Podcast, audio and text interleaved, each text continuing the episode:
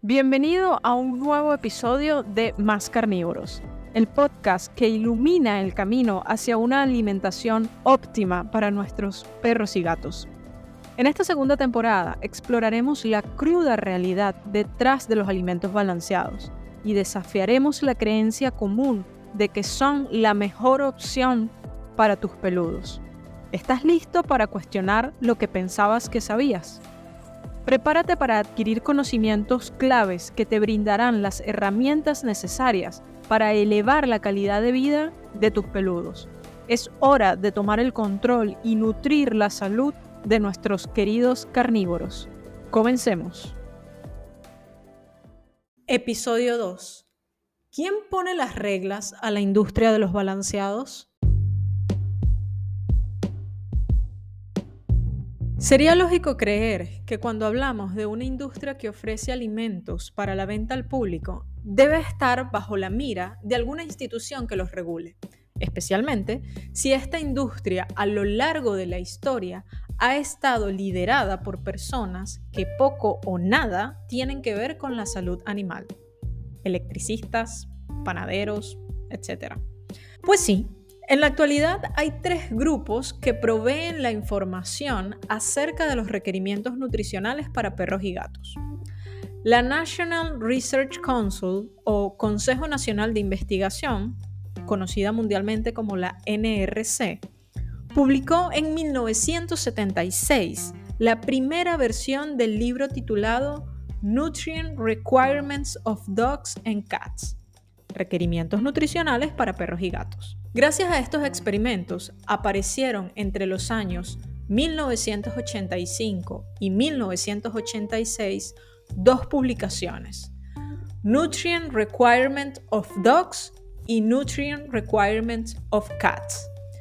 Las revisiones de estas publicaciones fueron combinadas en un solo volumen en el año 2006, año en el que se publicó la última actualización del que hoy en día es el libro de referencia y guía de todas las demás instituciones. Quiero hacer énfasis que esta última revisión y actualización se realizó hace 17 años.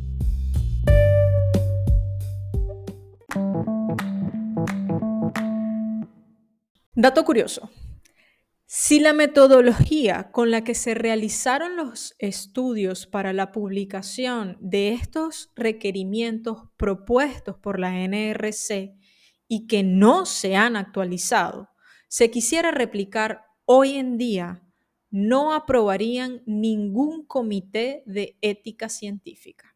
Pero así es la ciencia.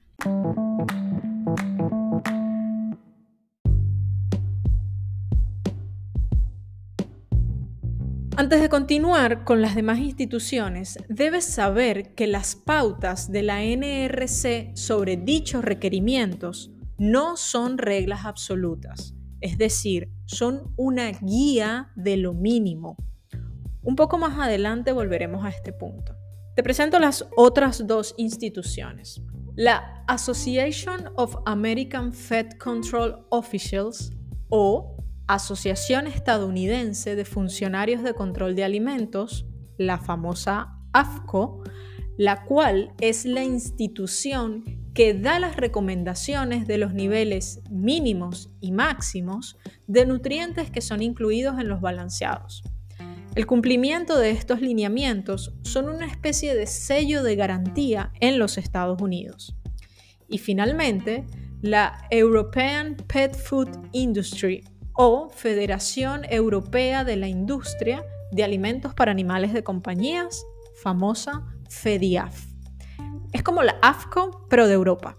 Si bien tienen sus propias guías, estos son muy similares a la de la AFCO, con la diferencia de que permiten un 4% más de proteína en los alimentos para cachorros y algunos productos para adultos.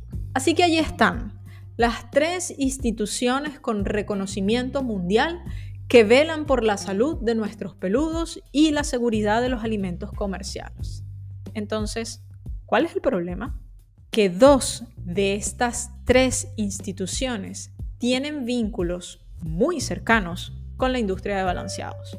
Y la única razón por la que estoy dejando fuera de esto a la NRC es porque básicamente es un libro recopilatorio de estudios hechos en la década de los 80 y que ofrecen información científica de los nutrientes mínimos y algunos máximos para perros y gatos según los resultados de estos estudios.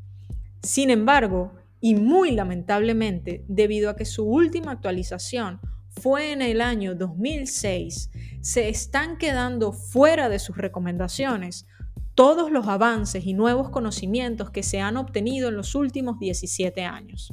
Así que nos quedamos entonces con que las regulaciones en Estados Unidos están hechas por la AFCO y en Europa por la FEDIAF. Pero debido a que realmente la figura de autoridad a nivel mundial es la AFCO, vamos a describir un poco más cuál es realmente su labor y así poder evaluar si sus reglas son para el bienestar de nuestros peludos o no.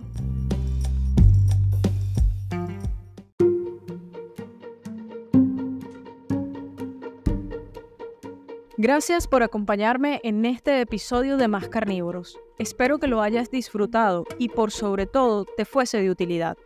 Recuerda que cada decisión que tomes respecto a la alimentación de tu peludo puede marcar la diferencia en su bienestar y calidad de vida. Tú tienes el poder de brindarle lo mejor. Si te ha gustado este episodio, no olvides suscribirte al podcast para no perderte futuros capítulos. También te animo a compartir este podcast con otros cuidadores que puedan beneficiarse de estos conocimientos. Si tienes alguna pregunta o comentario, no dudes en contactarme. Estoy aquí para ayudarte a mejorar la alimentación de tu perro o gato. Gracias nuevamente por tu apoyo y nos vemos en el próximo episodio de Más Carnívoros.